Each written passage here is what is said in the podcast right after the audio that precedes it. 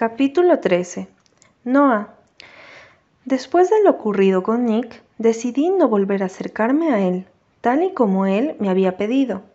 Lo ocurrido había sido extraño y placentero, por lo menos hasta que abrió la boca y me di cuenta de con quién estaba haciendo lo que estaba haciendo. Por lo menos había conseguido lo que quería. De alguna manera me había vengado de lo de Dan, aunque en el fondo supiera que nada podía hacerme sentir mejor después de que dos personas tan importantes para mí me hubiesen engañado de aquella manera. La foto que había hecho Nick me había dejado un poco descolocada. Nunca me había hecho fotos con Dan en las que nos estuviésemos besando. Es más, creo que nunca me habían besado de aquella forma. Cuando la había visto, la piel se me puso, se me había puesto de gallina.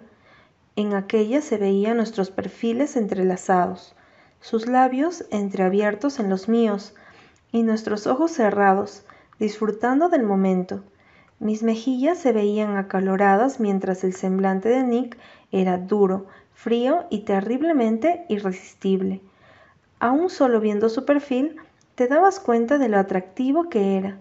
Dan se iba a subir por las paredes, lo sabía, era así de egoísta, solo que normalmente dirigía su egoísmo hacia los demás y a mí me dejaba fuera. Escribí un mensaje debajo de la foto antes de mandársela a él. Me ha costado menos de cuatro horas encontrar a un chico más hombre que tú. Gracias por abrirme los ojos. Por cierto, en esta foto pareces un pescado boqueando. Aprende a besar, gilipollas.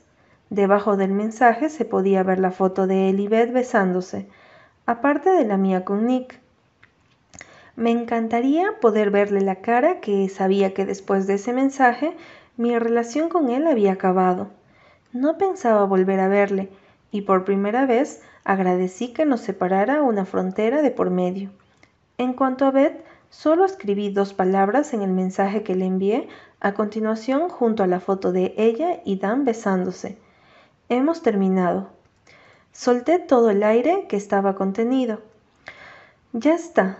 Con eso acababan nueve meses de relación amorosa y siete años de amistad. Sentí como mis ojos se, humedecían, pero no derramé ni una sola lágrima. No, no se lo merecían. Guardé mi teléfono en mi bolsillo trasero de los pantalones y me fui directa con Jenna. Busqué con la mirada a Nick, y le vi bebiendo una cerveza con la espalda apoyada contra su Ferrari negro. Le di la espalda y me fui directa hacia donde mi nueva amiga me esperaba. El resto de la noche me la pasé bailando, riendo y pasándomela bien con las locuras de Llena. En varias ocasiones se escabullía para enrollarse con el buenorro de su novio, y entonces yo volví a recordar lo ocurrido, y sentía que se me venía abajo. Intenté distraerme con las carreras que me encantaban y me hacían recordar momentos más felices, cuando ir a la pista era algo del día a día. No pude evitar observar con detenimiento la manera de conducir de todos los pilotos allí presentes. Los que pertenecían al grupo de Nick eran bastante buenos, pero él había sido impresionante cuando había corrido la primera carrera. A medida que avanzaba la noche, me veía a mí misma analizando la pista con detenimiento e intentando averiguar qué era necesario para poder ganar aún con más distancia de por medio. Según me había ido fijando, el problema radicaba en la segunda curva. Si la cogías demasiado despacio, perdías distancia, y si lo hacías más rápido, te arriesgabas a salirte de la pista. Me moría de ganas de probar que podía hacerlo mejor. Es más, estaba completamente segura de que podía hacerlo mejor. Quería sentir el viento en la cara, la adrenalina en el cuerpo gracias a la velocidad, sentir ese control sobre el coche y saber que era yo la que manejaba. Lo controlaba y lo hacía correr. Estaba con esos pensamientos en mente, cuando la última carrera estaba a punto de realizarse. Ese tal Ronnie era el que corría contra Nicolás, y estaba segura de que si se me daba la oportunidad, podía ganarle con los ojos cerrados. La gente se había ido subiendo a los coches y se habían ido trasladando a donde estaba la meta. Jenna, Lion y yo nos teníamos que quedar allí, solo que estos habían ido a buscar no sé qué cosa en el coche de mi amiga. Nicolás también había desaparecido. Le había visto marcharse con la idiota de pelo oscuro hacia donde estaba su furgoneta, y allí estaba yo, sola, junto a un cochazo y esperando a que alguien regresase a una vez por todas. Entonces vi como Ronnie se acercaba hacia su coche tuneado y me observaba con interés. Aquel chico daba miedo de verdad. Tenía más músculos que un luchador de sumo y miles de tatuajes marcados sus brazos, parte y parte de su espalda. Le observé sin emitir ningún tipo de sonido. ¡Eh, guapa! me dijo apoyando sus antebrazos en la parte superior del coche. ¿Quién eres? me preguntó en tono divertido. Le miré con cierto reparo, pero decidí que era mejor contestarle. Noah, le contesté cortante. Él sonrió por algún motivo inexplicable. Te he estado observando, me dijo con una sonrisa. Sé diferenciar a las chicas que saben de esto, dijo dándole una palmada a su coche, y las que no, agregó. Tú perfectamente perteneces al primer grupo. Observé con cautela. Puede que haya corrido una que otra vez, le contesté preguntándome dónde estaban los demás. No me gustaba la forma en que me miraba aquel tipo, me daba mala espina. Lo sabía, me contestó divertido. ¿Por qué no corres contra mí, cielo? me preguntó mirándome seriamente. Estaba preguntándome lo que creía que estaba preguntándome. Tienes que correr contra Nicolás, le dije dubitativa. Nicolás no está aquí, ¿verdad? me preguntó haciendo un ademán con su mano. Sentí como la adrenalina me invadía por completo. Dios mío, correr otra vez. Eso era lo que quería, lo necesitaba, y era verdad que Nicolás había desaparecido. Además, él ya había corrido. Apagué aquella alarma que comenzó a sonar en mi cabeza, alertándome de que estaba completamente loca, y sonreí con suficiencia. Acepto, le dije con una sonrisa. Él me la devolvió con ganas. Estupendo, preciosa, me dijo con los ojos brillándole de excitación. Nos vemos en la meta, agregó subiéndose al coche de un solo movimiento. Sabía lo que pensaba. Pensaba que me ganaría con los ojos cerrados. Bien, querido Ronnie, creo que se me ha olvidado informarte de que vas a correr contra la hija de un ganador de NASCAR. Ese coche era una pasada. Los asientos eran de cuero. La caballería era impresionante. ¿Y qué decir de aquel ronroneo del motor? Mm, me gustó. ¿Y qué recuerdos? Puse el coche en marcha con facilidad y me acerqué hacia la línea de salida. Nadie sabía que era yo quien conducía. Nadie excepto mi adversario. Sonreí como una niña. Allá vamos, Ronnie, tipo duro. En cuanto los banderines dieron la señal de salida, pisé fuerte el, el acelerador y en menos de un segundo dejé atrás la línea de salida. ¡Guau! Era impresionante, liberador, divertido, relajante, asombroso, lo mejor del mundo. Hacía años que no hacía nada parecido y por fin sentir que estaba haciendo algo por mí, algo que me gustaba, algo que no tenía nada que ver con mi madre, ni con su marido, ni con mi exnovio, ni con mi ex mejor amiga. En aquel instante me sentí libre, libre como un pájaro y eufórica como nunca. A mi lado, Ronnie se movía con una velocidad impresionante. Pisé aún más fuerte el acelerador y grité como una loca cuando pasé la primera curva, dejando al tipo duro atrás. Sí, grité con alegría, pero ahora venía la segunda curva, la difícil, y ahí me hice la pregunta del millón. ¿La pasaba con poca velocidad sin arriesgarme o aceleraba hasta llegar al límite, arriesgándome a salir disparada de la pista? La segunda opción fue la que más entusiasmo me causó. Pisé fuerte al mismo tiempo que calculaba cuando tenía que desacelerar para poder pasar la curva sin peligro. Al verla más de cerca me fijé que era más angosta de lo que había pensado en un principio. Mierda, iba a salir disparada. Desaceleré al mismo tiempo que giraba el volante con todas mis fuerzas y sentía la arena golpeando contra el coche y el chirrido de los neumáticos al ser maltratados de aquella manera. Pero la pasé, la pasé. Sí, grité otra vez, mirando por el retrovisor como Ronnie se me pegaba al coche, casi dándome por detrás. Vi su rostro, Estaba desencajado por la rabia de estar siendo vencido por una mujer. Chúpate esa, grité con entusiasmo en mi interior. Hombres, machistas, creídos y gilipollas. Esa era la parte difícil, la que quedaba era pan comido. Aceleré aún más hasta que vi la línea de meta. Solo me quedaban unos pocos kilómetros y vencería. La adrenalina me recorría por entera. Estaba eufórica. Entonces, Ronnie me dio por detrás. Me abalancé hacia adelante y el cinturón de seguridad me hizo daño en el pecho. Serás, grité al mismo tiempo que jugueteaba con más fuerza el volante. Ronnie parecía fuera de sí. Aceleraba y desaceleraba intentando golpearme por detrás. Me desvié un poco para evitar un tercer golpe, pero él hizo lo mismo. Solo faltaban unos metros, solo unos pocos, y entonces alcancé la meta. La gente comenzó a gritar de forma ensordecedora, moviendo las manos y los pañuelos, fluorescentes en el aire. Era alucinante, la emoción de ganar, la euforia de haber vencido al tipo duro en la pista. Desaceleré hasta frenar al final de donde se encontraban la mayoría de los espectadores. Miré por el retrovisor y vi cómo Ronnie bajaba del coche, hecho una furia. Le pegó una patada a la puerta y yo solté una carcajada. Entonces alguien apareció en mi ventana. Abrieron la puerta y de un tirón me sacaron casi en volantas. Me encontré con un rostro fuera de sí. ¿Estás completamente loca? Mierda, Nicolás. Nunca le había visto tan furioso ni siquiera cuando se había peleado en la fiesta la noche pasada y había regalado puñetazos como caramelos. Su pelo estaba despeinado como si se hubiesen estado tirando de él, y sus ojos me miraban como si quisieran prenderme fuego, enterrarme bajo el suelo y no volver a verme jamás. Dije lo primero que me, se me vino a la cabeza. He ganado, le contesté, intimidada por su estado.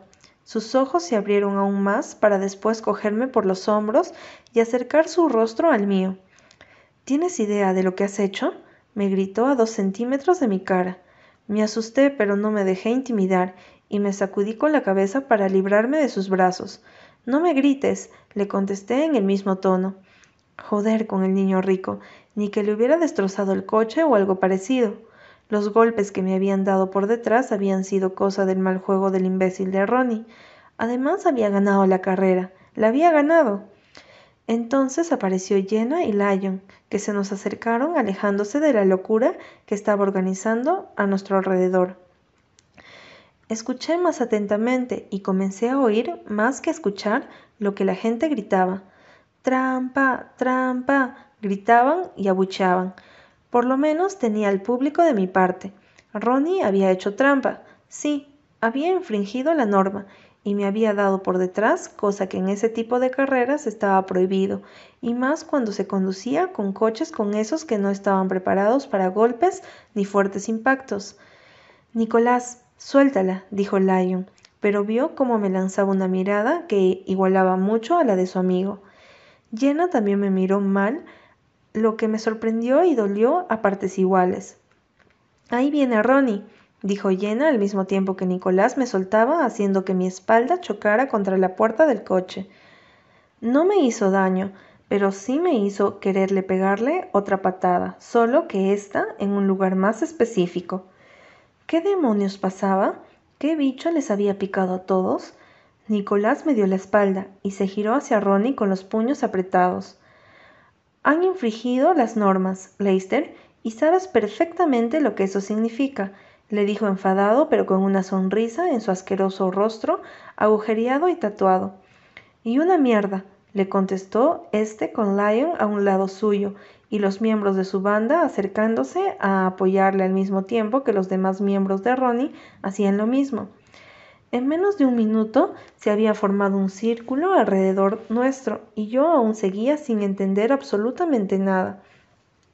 No es mi problema que se hayan colado en mi coche y hayan salido a la pista. No pienso cargar con esa responsabilidad, le dijo, y comencé a entender por dónde iban los tiros. Es miembro de tu banda, Leicester, así que sí que es tu responsabilidad, le contestó él con una sonrisa divertida. No es, comenzó Nicolás al mismo tiempo que giraba el rostro para verme. Entonces vi en sus ojos la sorpresa y el renovado, o mejor dicho, triplicado enfado en su semblante. Llevaba la banda, así que sí es miembro, le contestó su superioridad. Entonces entendí lo que pasaba. Yo llevaba la banda amarilla que me había dado llena, alrededor de mi cabeza, rodeando mi frente y al parecer eso me convertía en un miembro de la banda. Pero lo que no comprendía era qué problema había si era yo la que había corrido una vez que Nicolás. Viéndolo visto y habiendo infringido una de las reglas más importantes, la carrera la he ganado yo, dijo al mismo tiempo que todos los que estaban detrás de él aullaban con entusiasmo y nos miraban a los demás como desafiándonos a decir lo contrario. Esto es ridículo, dijo Nicolás dando un paso al frente. Lion hizo lo mismo y vio cómo sus puños se apretaban contra su costado. La carrera se repite y punto. No has ganado nada. Ronnie, con una sonrisa de gilipollas integral, comenzó a negar con la cabeza antes incluso que Nicolás terminara de hablar. Ya me puedes ir dando los treinta mil dólares y las llaves de esa preciosidad, le contestó mirando hacia el Ferrari negro de Nick. ¿Pero por qué? Di un paso al frente sin importarme en absoluto a quién me estaba enfrentando. Nicolás a mi lado se tensó, pero antes de que pudiera echarme hacia atrás, me aparté y hablé. Tú me dijiste que corriera contra ti, le dije furiosa, y te he ganado yo, una chica de 17 años, le dije con sonra. El rostro de Ronnie se descompuso y entonces me miró como si estuviera a punto de matarme. No dejé que eso me impidiera seguir diciendo lo que, lo que quería. He herido tu pequeño ego masculino, y ahora quieres hacernos creer a todos que tienes algún tipo de derecho estúpido para llevarte el coche y el dinero. Hubiera seguido hablando, pero Nicolás se puso delante de mí, agachó su rostro al mío y me dijo en voz baja y amenazadora Cierra la maldita boca y métete en mi coche, me dijo entre dientes. Ahora, agregó con un tono más fuerte. Y una mierda, le grité moviendo el rostro para fijar mi mirada en Ronnie. No pensaba dejar que aquel imbécil manipulara la situación a su beneficio, ni pensaba permitir que se llevara el coche. Yo había ganado la carrera. Él ni siquiera había conseguido adelantarme ni una sola vez. Aprende primero a correr, imbécil. Los miembros de la banda de Nick gritaron estando de acuerdo conmigo y me sentí mucho mejor.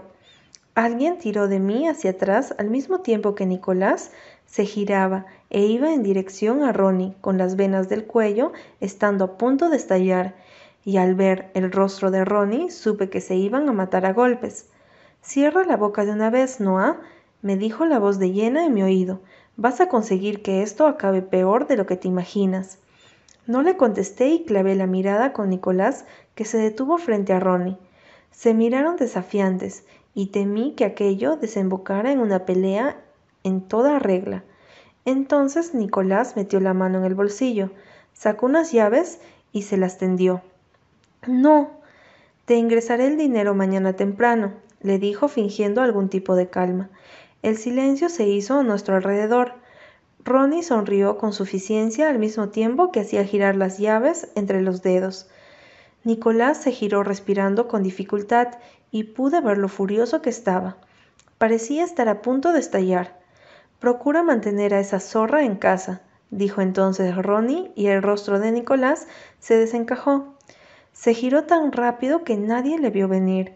Su puño se estrelló contra la mandíbula de Ronnie con una fuerza tan increíble que lo tiró contra el capo de su coche. Y entonces se desató la locura. Los puñetazos comenzaron a volar a mi alrededor. Las dos bandas comenzaron a darse de puñetazos y de repente parecía como si me hubiesen metido en el, mismo infierno.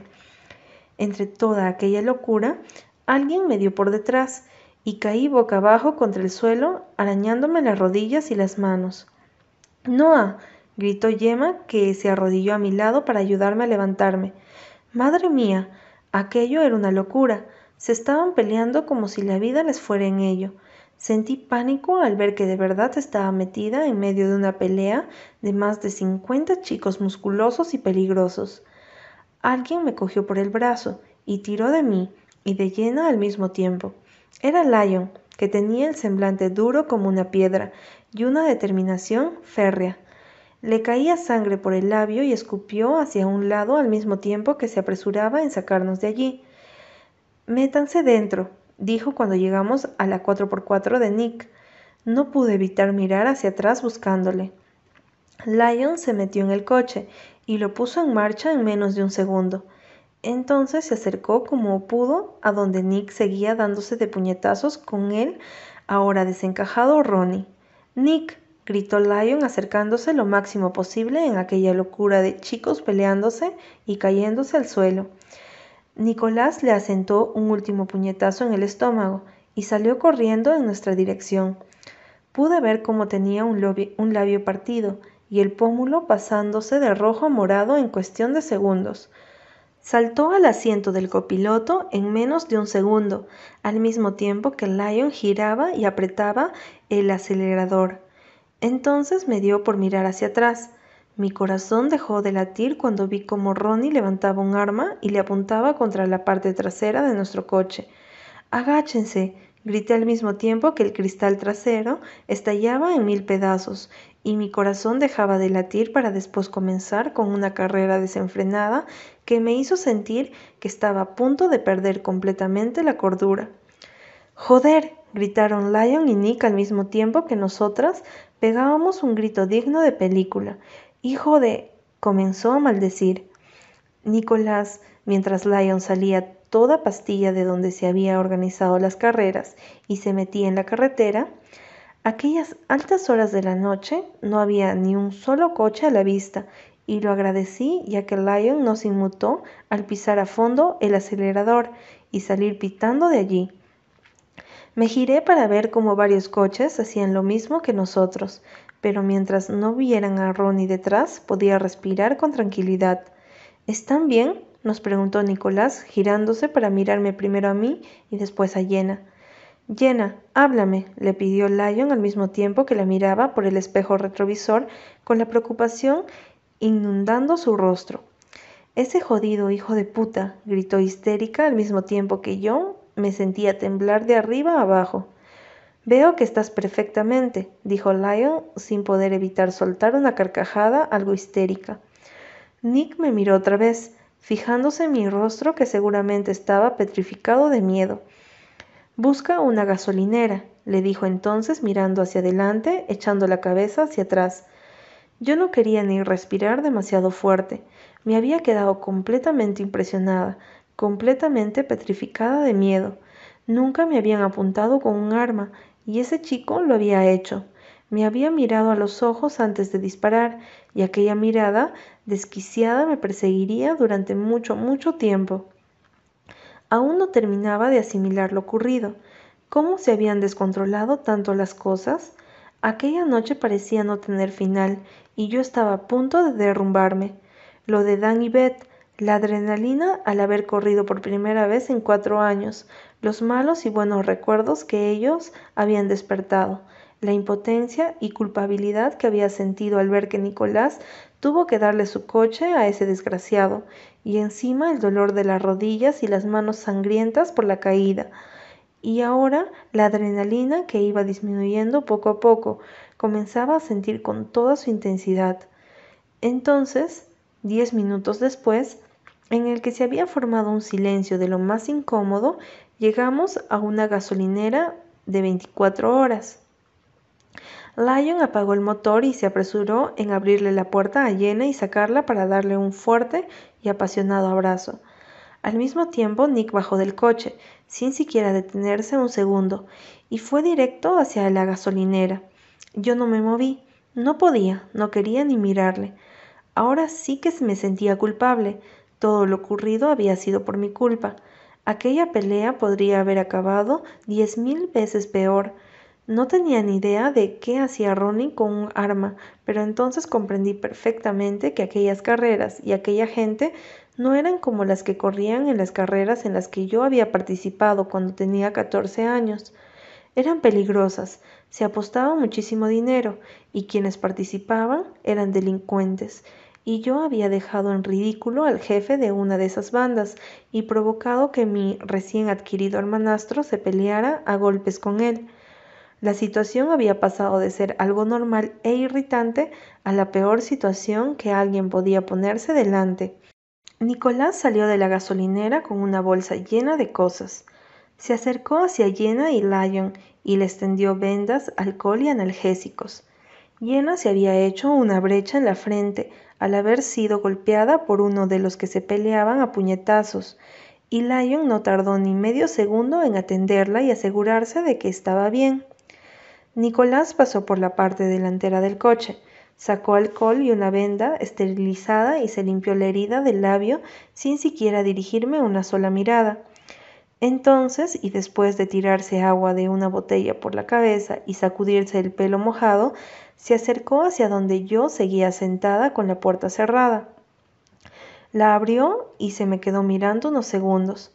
Yo me giré hacia él con la intención de bajarme del coche y curarme yo sola. No me dejó. Dame las manos, dijo en un tono inexpresivo. No lo hice, simplemente me quedé mirándole. Tenía el labio destrozado y un moratón horrible en la mejilla, y todo eso había sido por mi culpa.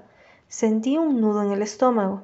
Lo siento, le dije en un susurro tan bajo que no, que no supe si lo oyó o no. Me ignoró, pero cogió una de mis manos y con delicadeza comenzó a limpiarme la herida manchada de sangre y suciedad. No sabía qué hacer ni decir. Preferiría que me gritara o que me dijera lo estúpida e irritable que era, pero simplemente se ocupó de mis heridas, primero de mis manos y después de mis rodillas. Detrás nuestro, Jenna y Lion se decían palabras cariñosas al mismo tiempo que ella le curaba las heridas a él. Nicolás me miró solo una vez antes de apartarse y regresar al asiento del conductor. Minutos después regresábamos a la carretera envueltos en un silencio sepulcral. Incluso Jenna y Lion decidieron no decir ni una palabra. Entonces me di cuenta de que acababa de meter la pata hasta el fondo.